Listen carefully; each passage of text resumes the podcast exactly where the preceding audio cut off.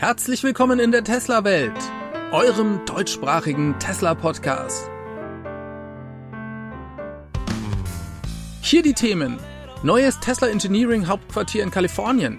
Tesla öffnet das Supercharger-Netz in den USA und Giga Mexiko ist beschlossen.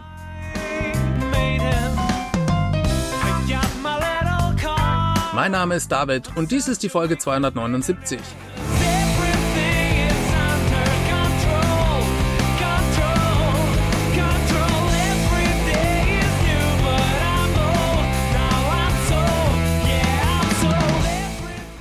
Tesla Welt wird präsentiert von Shop for Tesla. Falls ihr eventuell noch Tesla Zubehör für euer Auto sucht und dem Kanal weiterhelfen wollt, dann schaut mal unten in die Beschreibung. Hier gibt's den Link zu Shop for Tesla. Ihr spart 10% auf fast alle Produkte und helft mir bei der Produktion dieses Podcasts weiter. Hallo und herzlich willkommen zu einer neuen Ausgabe der Tesla Welt. Schön, dass ihr wieder mit dabei seid. Am Mittwochabend kam Tesla spontan mit der Nachricht raus, dass sie einen Livestream zu einer Einweihung des Tesla Engineering Hauptquartiers in Kalifornien übertragen möchten. Das kam für mich und auch die Tesla Community relativ überraschend. Wir hatten davon bisher noch nichts gehört. Und es gab insgesamt an dem Abend dann sogar noch zwei Livestreams. Zum einen Mal hat Elon Musk eine kurze Ansprache zusammen mit dem Gouverneur von Kalifornien, Gavin Newsom, live übertragen. Anlass war selbstverständlich das neue Tesla Hauptquartier, wenn es um das Thema Engineering und Artificial Intelligence geht. Denn das wird in Zukunft in den heiligen Hallen von Hewlett Packard beheimatet sein. Das war selbstverständlich ein relativ politischer Auftritt. Der Gouverneur schwärmte natürlich von Kalifornien. Und gerade das Beispiel Tesla zeige, dass Kalifornien hier am Cutting Edge of Technology sei. Er betonte aber auch nochmal, und das war schon interessant, dass Kalifornien der größte Bundesstaat ist, wenn es ums Manufacturing geht, also um industrielle Herstellung von Gütern. Kalifornien ist eine Wirtschaftsmacht. Die viertgrößte weltweit sogar laut Gavin Newsom. Und selbstverständlich freut er sich als Gouverneur darüber, wenn dann jemand Großes wie Tesla hier sein neues Hauptquartier in Kalifornien aufschlägt. Das Ganze darf man übrigens nicht verwechseln mit dem Hauptsitz von Tesla, der bleibt nach wie vor in Texas. Den hatte Tesla ja vor einiger Zeit nach Texas erst verlegt. Wir reden hier lediglich vom Zentrum für Engineering und auch für AI, also künstliche Intelligenz. Interessant war auch noch, dass Gavin Newsom einer der ersten Roadster-Kunden ist. Das wusste vielleicht auch noch nicht jeder. Und auch wenn es nicht so aussah, als wären er und Elon besonders große Freunde, so war das doch sicher eine Sache, die darauf hindeutet, dass Gavin Newsom Tesla jetzt zumindest nicht abgeneigt ist. Kann er auch nicht, denn Tesla ist eine sehr wichtige Firma für den Staat Kalifornien. Auch darüber reden wir gleich noch. Was bedeutet denn jetzt eigentlich Engineering Hauptquartier? Das klingt alles so ein bisschen schwammig. CNBC hat da noch einen Artikel veröffentlicht, der beschreibt das Ganze noch ein bisschen, Zitat, CEO Elon Musk und seine Mitarbeiter treffen sich am Mittwoch mit dem Gouverneur von Kalifornien Gavin Newsom und besichtigen den neuen Engineering-Hauptsitz von Tesla. Quellen, die dem Gouverneur nahestehen, sagten CNBC, dass sich das Treffen in Teslas Ingenieurbüro in Palo Alto, Kalifornien, voraussichtlich auf die Bemühungen des Unternehmens konzentrieren wird, Arbeitsplätze zu schaffen und im Bundesstaat zu expandieren. Ja, das ist keine Überraschung. Weiter geht's. Die Expansion wird sich auf die Einstellung von Ingenieuren konzentrieren, die sich mit Forschungsentwicklung und künstlicher Intelligenz auskennen. Tesla übernimmt den Mietvertrag für die Büroflächen, die zuvor von Hewlett Packard genutzt wurden. Die Pläne werden dazu beitragen, die Bemühungen um autonomes Fahren und Robotertechnologie zu beschleunigen. Hier also ein paar mehr Details, was denn dort in diesem Engineering Hauptquartier alles passieren wird. Tesla wählt diesen Standort übrigens, weil sie überzeugt davon sind, dass hier in Kalifornien die besten Ingenieure am Start sind. Und mit dieser Einweihung erfüllt sich ein Gerücht von Anfang Februar, das ist Sawyer Merritt aufgefallen auf Twitter. Er schrieb damals am 3. Februar war das, Tesla steht Berichten zufolge kurz davor, ein 29.700 Quadratmeter großes Büro mitten im Silicon Valley einzurichten, um KI-Talente zu rekrutieren. Ja, das ist jetzt also Realität geworden. Interessanterweise hat Tesla dann später am Abend noch einen zweiten Clip live gestreamt, und zwar war das eine Ansprache von Elon Musk vor einigen Tesla-Mitarbeitern. Und ich glaube, das war direkt vor der Feier, die im Anschluss sicherlich stattfand. Das Ambiente sah schon wieder mal großartig aus. Super coole Bühne wie in einem Club. Elon stand vor zwei Turntables.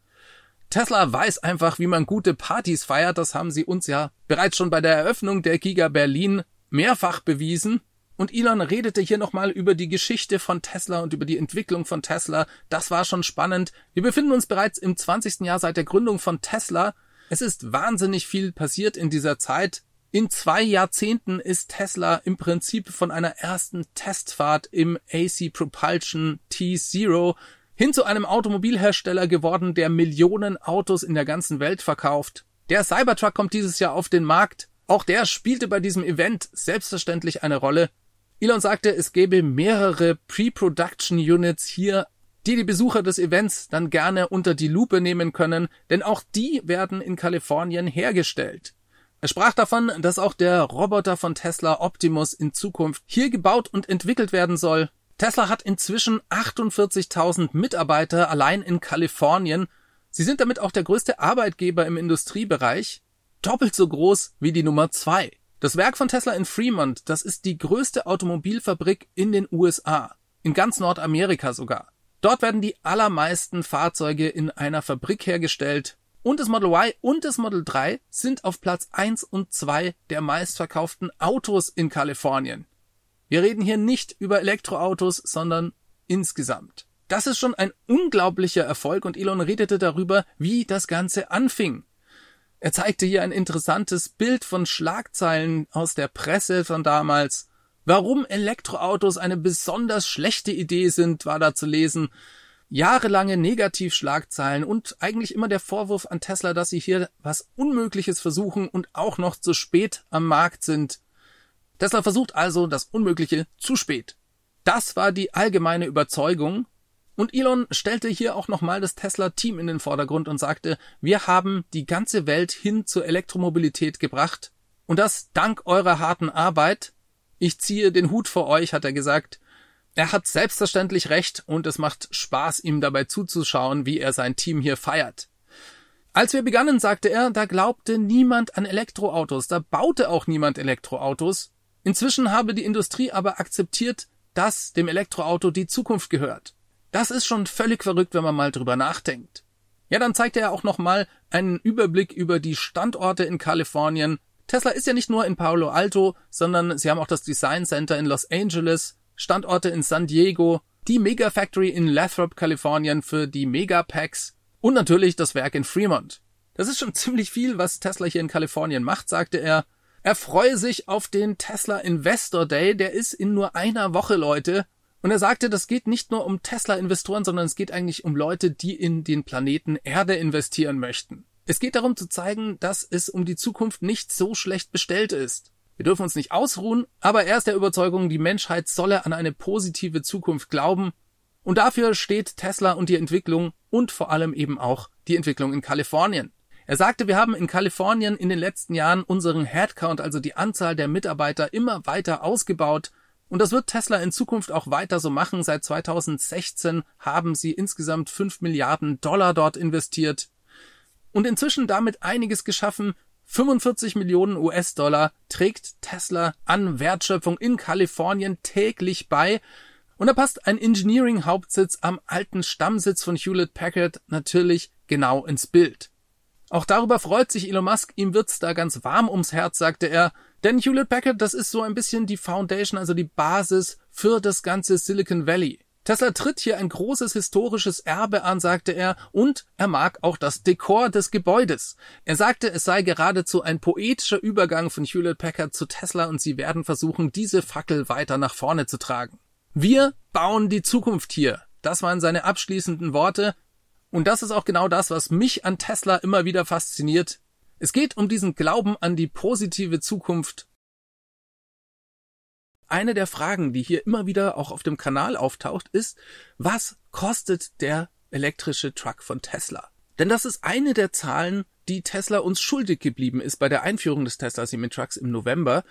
Und hier sagen viele Leute in den Kommentaren, dieser Truck, der wird so teuer sein, das kann gar nicht funktionieren. Und der ist nicht rentabel. Und genau das wollen wir uns heute anschauen.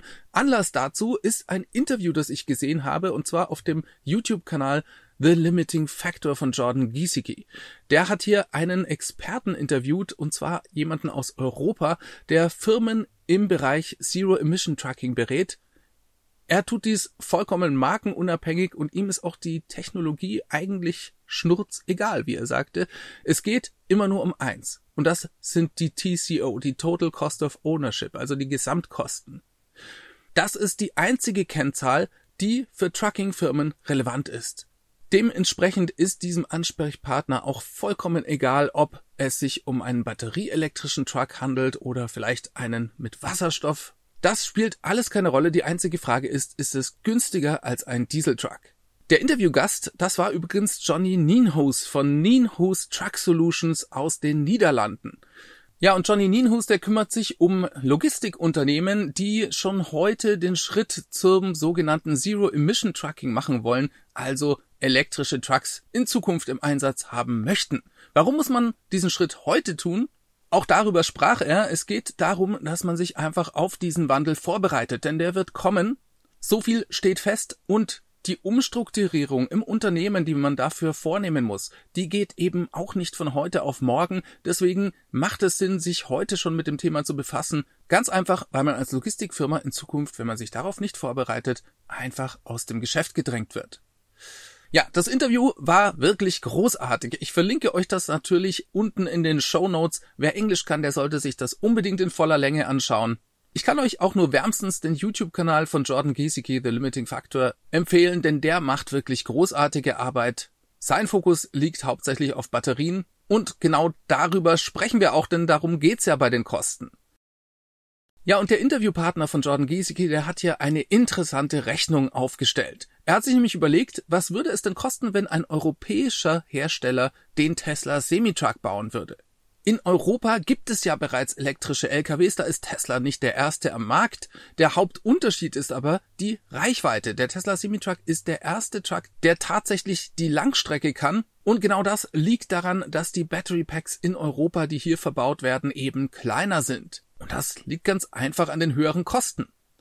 Er sagte, würde ein europäischer Hersteller versuchen, den Tesla Semitruck zu bauen, der vermutlich ein Battery Pack mit einer Größe von 900 Kilowattstunden oder vielleicht sogar noch mehr hat, dann würde dieser 550.000 Euro kosten. Umgerechnet so rund 600.000 Dollar. Billiger könnten europäische Hersteller so einen Truck nicht bauen und das liegt eben genau an den Kosten pro Kilowattstunde. Er sagt, in Europa liegen die Kosten für eine Kilowattstunde bei ungefähr 350 Euro. Und er ist überzeugt davon, dass Tesla hier die Hälfte verlangen könnte und immer noch Gewinn macht. Woran das liegt, darüber sprechen wir gleich noch. Bevor wir das tun, schauen wir aber noch seine weitere Kostenrechnung an, denn er hat versucht, mal grob die Kosten für den Tesla Semitruck zu überschlagen. Die Kosten also für Tesla. Und er kam dabei auf höchstens 350.000 Dollar, die Tesla der Semitruck kosten könnte. Im allerschlimmsten Fall, sagte er. Ja, und 350.000 Dollar, wenn wir das mal umrechnen, das wären dann ungefähr so 332.000 Euro. Wie kommt er auf diese Kosten? Er sagt, das sind natürlich Schätzungen. Kein Mensch kann den Preis tatsächlich wissen, denn Tesla hat ihn nicht verraten. Es ist auch nicht so viel Konkretes darüber bekannt, was Tesla die Battery Packs und die Batteriezellen kostet. Allerdings gibt es schon ein paar Zahlen, die man aus dem Kfz-Geschäft von Tesla kennt und darauf beruhen seine Schätzungen. Und mit diesen Kosten als Basis, da sagte er, da komme man dann schon in Regionen, wo der Tesla Semitruck dem Diesel das Wasser reichen kann. In einer Gesamtkostenrechnung kann der Semitruck dann also mithalten. Jetzt müssen wir mal zurückgehen an den Tag der Vorstellung des Tesla Semitrucks. Das ist jetzt über fünf Jahre her. Da hat Tesla nämlich einen Preis genannt.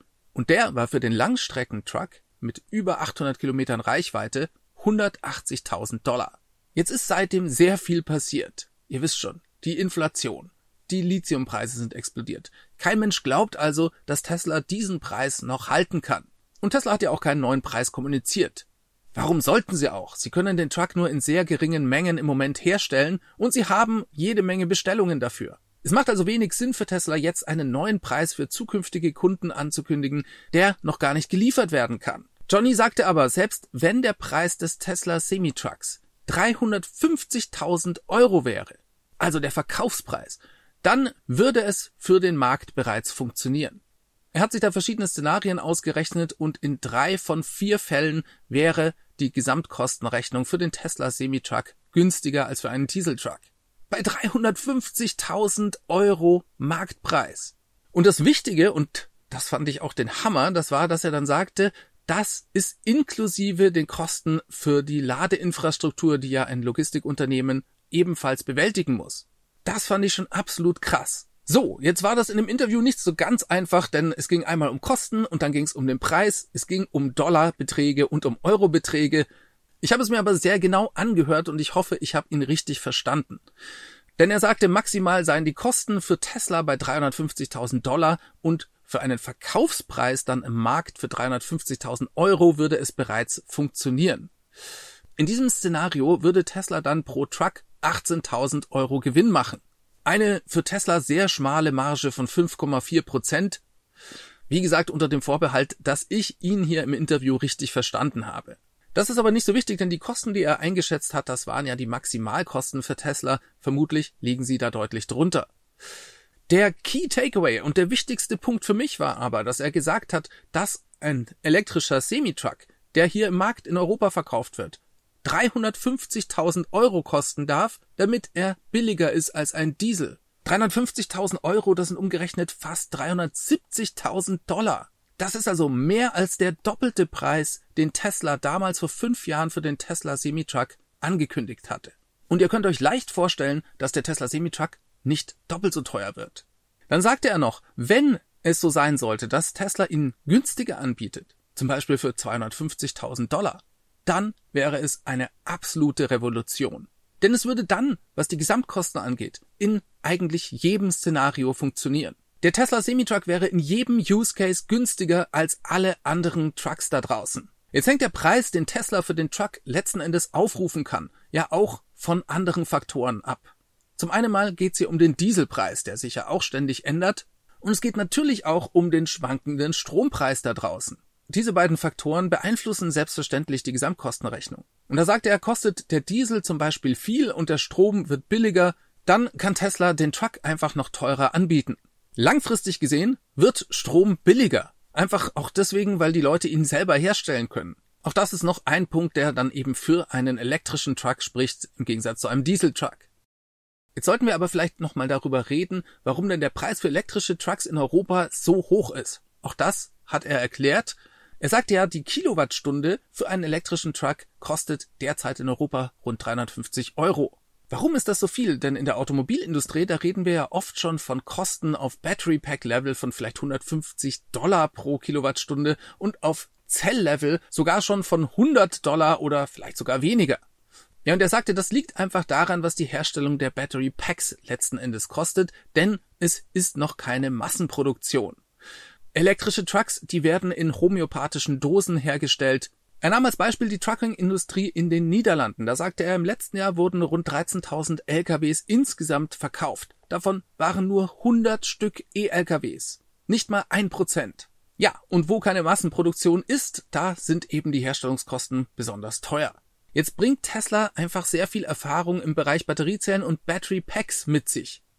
Sie profitieren da enorm von dem Automobilbusiness und sie wollen den Tesla Semitruck bereits nächstes Jahr auf eine Kapazität von 50.000 Stück skalieren und Tesla wäre damit der zweitgrößte Truckhersteller in den USA. Man kann sich also sehr gut vorstellen, dass Tesla hier als erster die Massenproduktion erreicht und an diese 350 Euro mal locker schlagen kann. Die werden vermutlich ein ähnliches Level wie bei der Automobilproduktion erreichen. Und zwar sehr, sehr schnell. Und da sieht man mal wieder den jahrelangen Vorsprung, den Tesla hier einfach mitbringt. Denn die europäische Trucking-Industrie, die können das natürlich auch erreichen. Die werden irgendwann auch die Massenproduktion erlangen, sie rechnen aber damit nicht vor 2028 oder 2030. Denn die europäische Industrie, die hat einen großen Nachteil. Die müssen weiter mit Dieseltrucks Geld verdienen. Wenn sie das nicht tun, gehen sie sofort pleite. Die haben also einen riesen Rattenschwanz, den sie da mit sich schleppen. Und Tesla hat einen enormen Vorteil. Jetzt ist es nicht so, dass die europäische Trucking-Industrie hier sich zurücklehnt und nichts tut. Das kann man ihr wirklich nicht vorwerfen. Auch das erklärte er in dem Interview. Er sagte, die haben sehr, sehr große Ambitionen. Sie wollen auf keinen Fall die Fehler der Automobilindustrie wiederholen. Denn die hat ja gerade zugeschaut, wie Tesla und chinesische Unternehmen ihnen im Bereich Elektroautos komplett den Rang ablaufen. Die europäische Automobilindustrie wurde hier komplett abgehängt und das soll auf keinen Fall im Trucking nochmal passieren. Dementsprechend sind die Planungen ambitioniert. Daimler als größter Truckhersteller sagte er, die haben ein Ziel für 2030 verkündet. Da sollen rund 60 Prozent aller LKWs bereits elektrisch fahren. Volvo möchte 2030 in der EU sogar 70 Prozent elektrische Trucks verkaufen. Alles muss umgestellt werden und sie sind gerade dabei, dies zu tun, denn die Kunden im Lkw-Bereich, die sind überhaupt nicht zu vergleichen mit den Kunden im Automobilbereich. Die sind überhaupt nicht emotional, sondern rein kostengetrieben. Er sprach davon, dass die Margen in der Logistikbranche nur bei 1,5 Prozent liegen.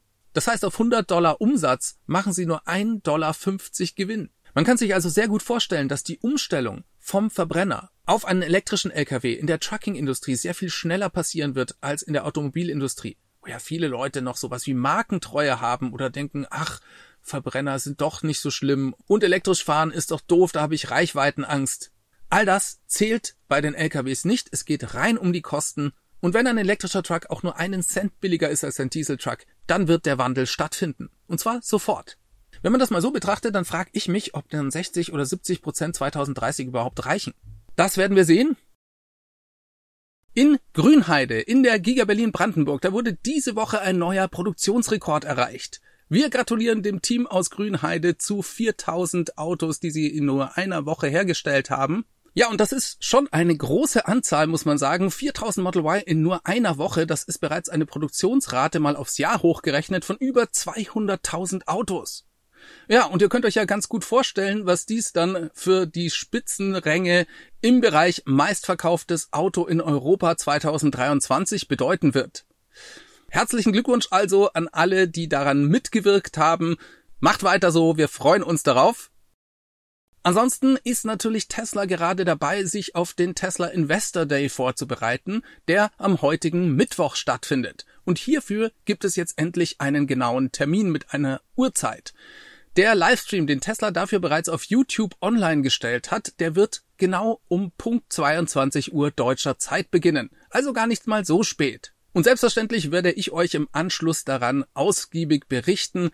Wir sehen bereits die Vorbereitungen, die dazu in Texas stattfinden. Hier ein paar Fotos vom Eingang von der Giga Texas. Das schaut schon sehr cool aus, muss ich sagen, und es erinnert doch alles irgendwie, so was die Farben angeht und was die Formen auch angeht, an den Cybertruck. Ist es jetzt vielleicht ein Hinweis auf den Inhalt des Tesla Investor Days?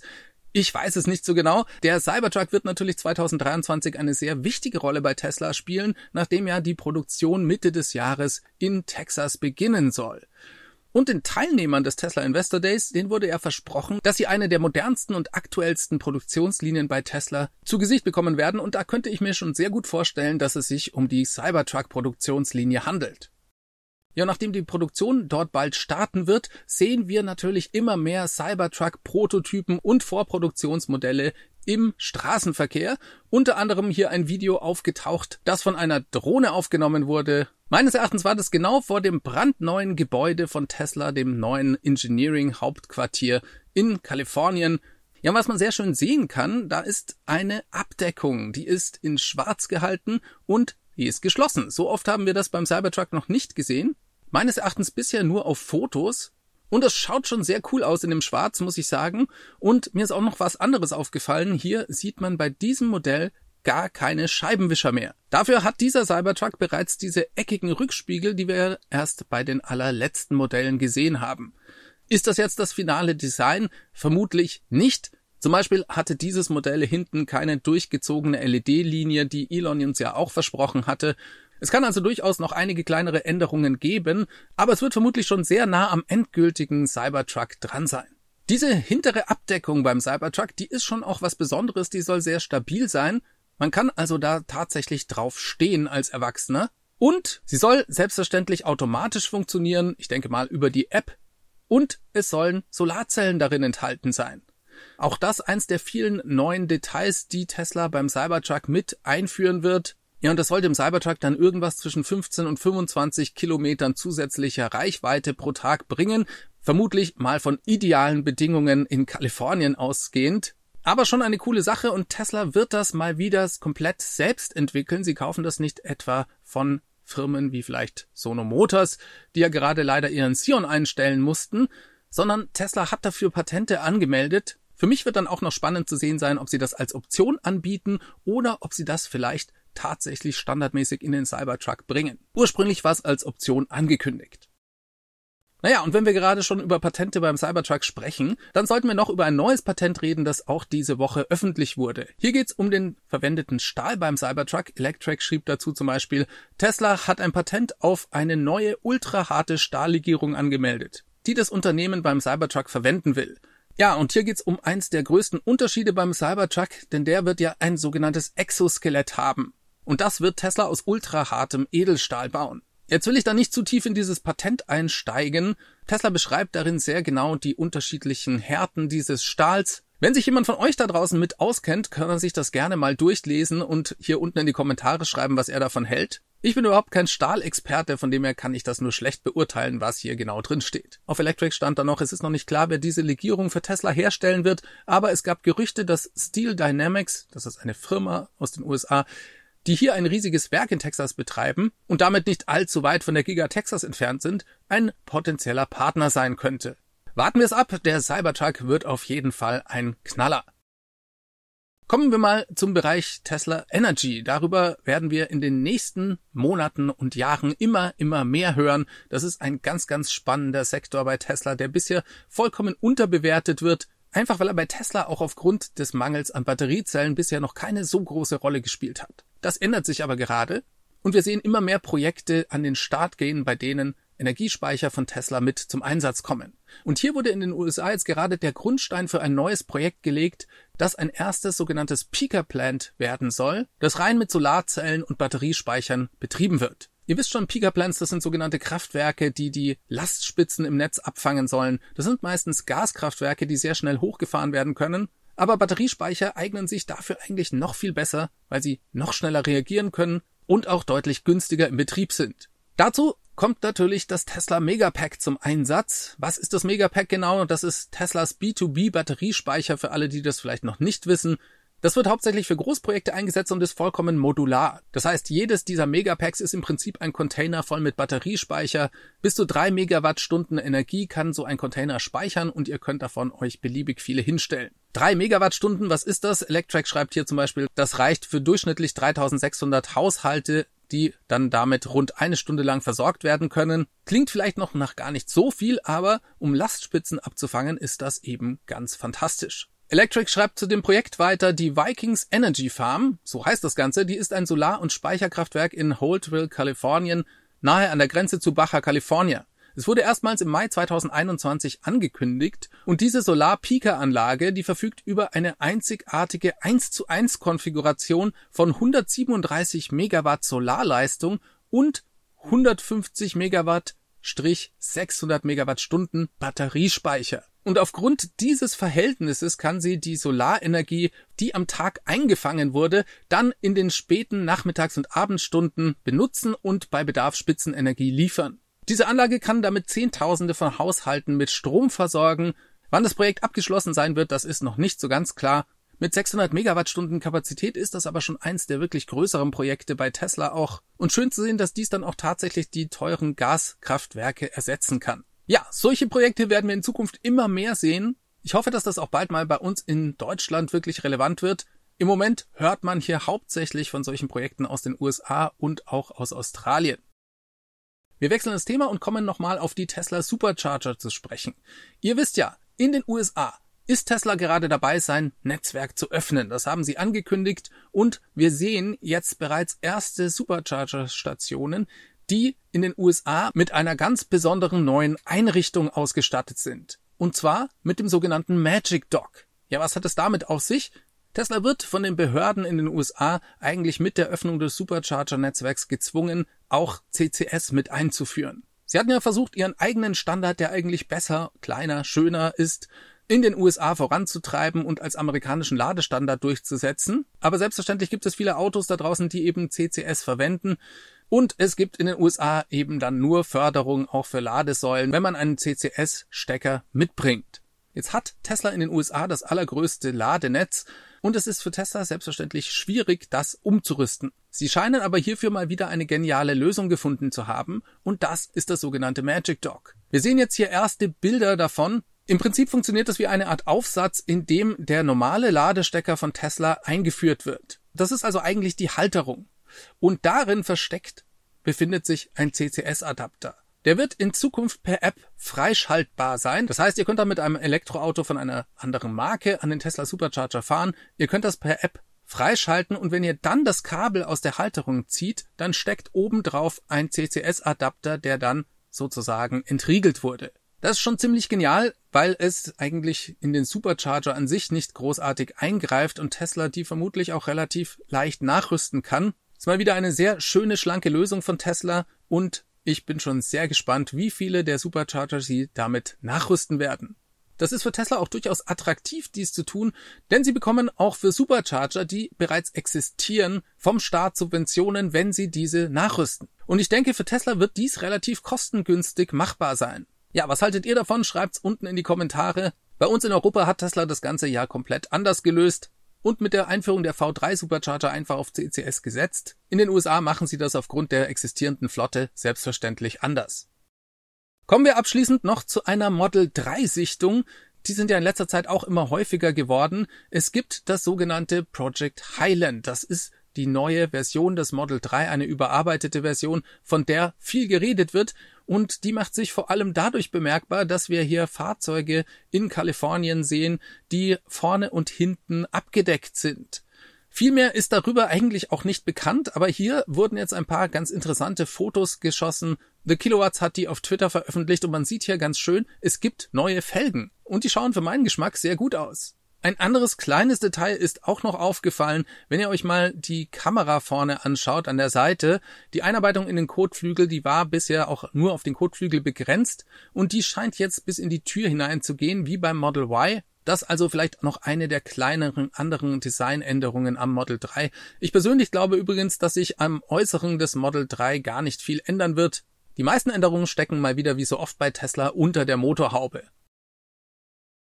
Richten wir unseren Blick aber zunächst einmal auf die USA, denn Tesla hat hier einen Tag vor dem Tesla Investor Day jetzt offiziell das Supercharger-Netz für Fremdmarken geöffnet. So wie bei uns in Europa kann jetzt auch in den USA jeder mit einem Elektroauto über die Tesla-App am Supercharger laden. Tesla bietet hier im Moment zwei Möglichkeiten an, genauso wie bei uns in Europa. Man kann entweder ein Abonnement abschließen für 12,99 Dollar pro Monat in den USA oder man lädt eben direkt ohne Zugang und zahlt dann dementsprechend einen höheren Preis pro Kilowattstunde. Der Unterschied, so wie ich das hier aus dem Tweet von Sawyer Merritt verstehe, liegt bei bis zu 12 Cent den man durch dieses Abonnement dann weniger zahlt. Dieses Modell kennen wir ja bereits hier aus Europa. Jetzt fängt Tesla natürlich ganz langsam mit der Öffnung an. Bisher sind auf der Karte nur drei Supercharger zu finden, die für Fremdmarken freigeschaltet wurden. Die befinden sich alle im Bundesstaat New York. Und ein Grund dafür, warum Tesla hier erstmal so ganz langsam anfängt, dürfte sein, dass sie die Supercharger alle nachrüsten müssen. Und zwar mit dem Magic Dock. Denn wie viele von euch sicher wissen, gibt es in den USA einen eigenen Ladestecker bei Tesla. Der ist schöner, schlanker, leistungsfähiger als der CCS-Stecker, aber es hilft ja nichts, die anderen Autos haben den nicht und deswegen braucht Tesla hier eine Lösung für CCS. Das haben sie auch gefunden mit dem sogenannten Magic Dock, eine sehr schöne, schlanke Lösung und hier gibt es jetzt ein erstes Video davon, wie das genau funktioniert und wie das ausschaut. Im Prinzip versteckt sich das Magic Dock in der Halterung, wo man den Tesla Ladestecker einführt am Supercharger. Ja, und über die App kann man dann, wenn man mit einem anderen Auto hier laden möchte, diesen CCS-Adapter freischalten und wenn man den Ladestecker dann abzieht, dann hängt der sozusagen da mit vorne dran. Eine super Lösung, wie ich finde, sehr schön von Tesla hier gelöst. Und das dürfte die Kosten und den Aufwand beim Nachrüsten deutlich erleichtern. Nachgerüstet muss aber auf jeden Fall. Und genau deswegen fängt Tesla hier jetzt erstmal mit nur drei Superchargern an. Sehr viele weitere werden meines Erachtens sehr schnell folgen. Reden wir mal über das Model Y. Hier gibt es nämlich ganz heiße News. Die kommen über den offiziellen Weibo-Account von Tesla in China. Und zwar betrifft das das in Shanghai hergestellte Model Y. Hier gibt es ein Update und zwar kein unwichtiges. Einer der sehr wenigen Kritikpunkte bei Model Y war bisher immer die Federung. Hier hat Tesla jetzt für Abhilfe gesorgt. Tesla in China, so twittert Sawyer Merritt, hat angekündigt, dass alle ab Januar gebauten Model Y mit einer neuen Komfortfederung ausgestattet werden.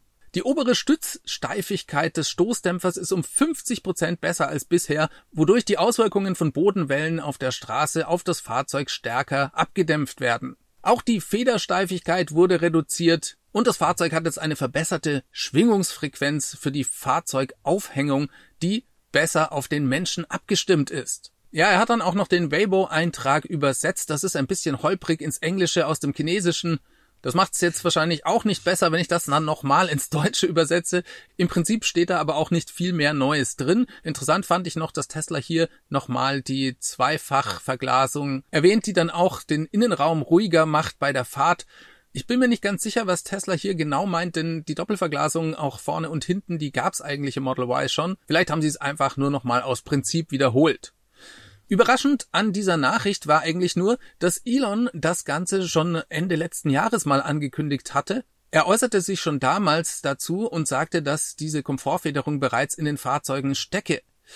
Vielleicht hat sich das Ganze doch noch mal ein paar Wochen verzögert. Auf jeden Fall scheint es jetzt gelöst zu sein, alle Model Y ab Januar aus Shanghai haben diese Komfortfederung. Was Berlin betrifft, gibt es hierzu keine Infos, aber ich nehme mal an, wenn das Shanghai macht, wird das Berlin auch adaptieren. Und es kann auch durchaus sein, dass das bereits erfolgt ist. Reden wir mal über das Thema Markentreue bei Tesla, denn hier ist aktuell eine neue Studie von S&P Global aufgetaucht und die zeigt, dass Tesla beim Thema Markentreue in den USA absolut dominiert. Wir hatten ja kürzlich bereits mal über eine andere Studie gesprochen zum Thema Kundenbindungsrate und auch da schneidet Tesla hervorragend ab. Und jetzt hier also nochmal neue Daten zum Thema Loyalität gegenüber der Marke. Da wurde Tesla sogar ausgezeichnet S&P Global schrieb hier, neben der Auszeichnung Loyalität gegenüber der Marke insgesamt erhielt Tesla erneut den Preis für die höchste Eroberungsquote, ich nehme mal an Neukunden, und Loyalität gegenüber alternativen Antrieben. Das kennen wir auch, wenn jemand einmal elektrisch fährt, bleibt er auch dabei und fährt weiter elektrisch. Weiter im Text, die Kombination aus einer aktiven Return-to-Market-Kundenbasis und einem Mehrheitsanteil an Elektroautoverkäufen trug in diesem Jahr zu Teslas Loyalitätswertungen bei. Ja, das klingt ein bisschen kryptisch, liegt vielleicht auch an der Übersetzung. Meine Interpretation davon ist, dass Tesla-Kunden schon mal gerne ihr Auto auch verkaufen und upgraden und dann aber eben wieder einen Tesla kaufen. Und selbstverständlich hat Tesla aufgrund der hohen Stückzahlen in den USA einen unglaublichen Marktanteil von 60 Prozent. Auch das spielt hier selbstverständlich eine Rolle. Interessant ist hier noch eine Tabelle, die veröffentlicht wurde und da sieht man, Tesla dominiert eigentlich in allen Kategorien es gibt eigentlich nur zwei Punkte, in denen andere Hersteller erwähnt werden und besser sind. Das ist einmal die Treue, die die Kunden gegenüber dem Hersteller an sich haben. Da ist GM vorne. Und dann gibt es noch die Loyalität gegenüber den Händlern.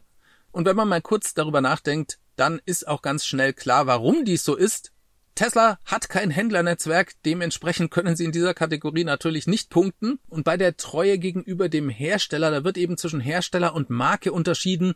Und nachdem Tesla nur eine einzige Marke, nämlich Tesla hat, können sie selbstverständlich da auch in dieser Kategorie gar nicht mit in Frage kommen. Fazit von diesem Bericht ist, Tesla dominiert eigentlich in allen Kategorien. Und da muss man auch nochmal an die Geschichte mit Elon und Twitter denken, denn ganz viele Leute da draußen haben ja immer davon geredet, dass Tesla dadurch so sehr geschädigt wurde und dass Elon quasi mit seinem Verhalten und mit seinen Äußerungen der Marke schadet. Und ich glaube, solche Studien, die belegen dann eben, das ist nicht passiert. Wir haben jetzt in den letzten Wochen dafür zwei Studien gesehen, die Loyalität und die Kundenbindung bei Tesla, die ist so hoch wie noch nie und im größten amerikanischen Automarkt in Kalifornien, das ja gleichzeitig sehr von der Demokratischen Partei und auch links geprägt ist. Da ist das Model Y 2022 das meistverkaufte Auto überhaupt geworden. Wir reden nicht von Elektroautos. Und das Model 3 war auf Platz 2. So ein großer Schaden kann hier also eigentlich gar nicht entstanden sein. Kommen wir mal zu ganz heißen Informationen, die so ganz kurz vor dem Tesla Investor Day noch an das Licht der Öffentlichkeit gekommen sind. Jemand konnte seinen Mund nicht halten und das war diesmal der mexikanische Präsident. Der hat nämlich so ganz kurz vor dem Tesla Investor Day mal die Giga Mexiko verkündet. Ein Bericht dazu gab's von Reuters. Der Präsident Andrés Manuel López Obrador, der sagte, dass das gesamte Unternehmen Tesla nach Mexiko komme, um ein sehr großes Automobilwerk zu bauen. Er wies dann noch darauf hin, dass die möglichen Investitionen in Batterien noch ausstünden und er selbst gab nicht bekannt, welche Modelle dort produziert wurden. Das hat dann aber noch jemand anders getan. Ein mexikanischer Beamter, der sagte nämlich weiter, dass es sich bei dem Werk um eine Gigafactory handeln wird, die den Tesla Semi-Truck und den Roadster Sportwagen und möglicherweise sogar noch andere Modelle produzieren könnte. Das Zitat geht dann noch weiter und ein anderer Beamter sagte, das Werk könne auch noch eine Art SUV produzieren. Das Model Y ist das meistverkaufte SUV von Tesla. Tesla wird wahrscheinlich am Mittwoch Einzelheiten zu den Plänen bekannt geben, sagte die mexikanische Regierung. Zitat Ende. Ja, das müssen wir erstmal sacken lassen. Semi-Truck und Roadster aus Mexiko. Und vielleicht noch ein weiteres SUV. Das sind natürlich jetzt anonyme Quellen von Beamten aus der Regierung. Aber interessant ist schon, dass sie zum Beispiel da den Roadster explizit erwähnen. Elon Musk hatte am Montag erst mit dem mexikanischen Präsidenten telefoniert, da gab's eine Telco und vermutlich wurde darin letztendlich diese Entscheidung für die Gigafactory in Mexiko bestätigt. Weiter in dem Artikel stehen nochmal ein paar interessante Details auch zum Investitionsvolumen. Zitat, die erste Investition wird sich auf etwa eine Milliarde belaufen und in weiteren Phasen können sich dann die Gesamtausgaben auf 10 Milliarden Dollar erhöhen, so eine mexikanische Quelle, die mit der Angelegenheit vertraut ist. 10 Milliarden Dollar, das wäre schon eine richtig große Investition und eine Riesenfabrik. Das wäre ungefähr auch die Größe von Texas, denn Elon Musk redete hier in der Vergangenheit auch von 10 Milliarden Dollar über die Zeit, die Tesla hier investieren möchte. Die Anlage soll übrigens in Santa Catarina im Großraum Monterrey gebaut werden. Das sagte der Bürgermeister der Gemeinde Jesus Nava und griff damit Berichte auf, die seit Wochen kursieren. Ja, Santa Catarina, das ist ungefähr sechseinhalb Autostunden von der Giga Texas entfernt. Rund 380 Meilen und damit ist das auch genau in der Schlagdistanz von einem Tesla Semi-Truck zum Beispiel. Ein paar Supercharger gibt es auf der Strecke auch schon, wenn man sich mal die Supercharger-Karte anschaut. Wenn die Fabrik da gebaut wird, kommen sicher noch viele neue dazu. Der mexikanische Präsident sagte dann noch, er habe Musk mitgeteilt, dass Mexiko keine Subventionen für die Herstellung von Batterien oder Halbleitern gewähren werde. Ja, das muss er auch nicht, denn das tun die USA selbst durch den Inflation Reduction Act. Denn dadurch werden Hersteller subventioniert, die in Nordamerika herstellen und Mexiko zählt da zum Nordamerika dazu. Sonst wären ja Ford und GM da benachteiligt worden. Eigentlich schon unglaublich, dass der mexikanische Präsident hier einen Tag vor dem Tesla Investor Day diese Nachricht raushaut. Ich könnte mir durchaus vorstellen, dass Tesla darüber nicht glücklich ist. Alle weiteren Details dazu bekommen wir sicherlich heute Abend von Tesla selbst. Und ehrlich gesagt würde mich auch gar nicht wundern, wenn Tesla vielleicht noch weitere Gigafactories ankündigt. Was den Tesla Investor Day angeht, da gibt's inzwischen übrigens eine Zeitplanung, die veröffentlicht wurde. Dave Lee hat dazu getwittert und schrieb, um 11 Uhr vormittags geht's in Austin, Texas los. Dann gibt es von 11 bis 2.45 Uhr am Nachmittag eine Fabrikführung und auch Testmöglichkeiten der neuen Plaid-Modelle. Und ab 3 Uhr nachmittags in Texas, das ist dann 22 Uhr deutscher Ortszeit, da fängt dann die Keynote von Tesla an. Das Ganze geht eineinhalb Stunden und dann gibt es noch eine Stunde Fragen und Antworten. Danach gibt's selbstverständlich noch eine kleine Party, bei der wir dann vermutlich nicht mehr dabei sein dürfen. Ich denke, im Livestream werden wir die Keynotes und die Frage- und Antwort-Session miterleben. Ja, das wird mega spannend. Ich hoffe, ihr seid alle dabei. Ja, falls ihr diese Infos hier gut findet, dann lasst mir bitte einen Daumen nach oben und ein Abo da. Darüber würde ich mich sehr freuen. Auch natürlich gerne morgen wieder einschalten. Und wer den Kanal weiter unterstützen möchte, der kann auch mal unten in die Show Notes reinschauen. Da gibt es ausgiebige Beschreibungen, wie man das tun kann. Wenn ihr Tesla Zubehör braucht und den Kanal unterstützen wollt, dann schaut mal bei Shop for Tesla vorbei. Link gibt's unten in der Beschreibung. Mit dem Code TeslaWelt bekommt ihr 10% Rabatt auf die Produkte. Und natürlich wurde diese Sendung auch nach wie vor freundlicherweise vom dem Tesla Club aus der Schweiz und dem TFF, dem Tesla Fahrer und Freunde e.V. unterstützt. Das Podcast Mastering kommt wie immer vom Daniel.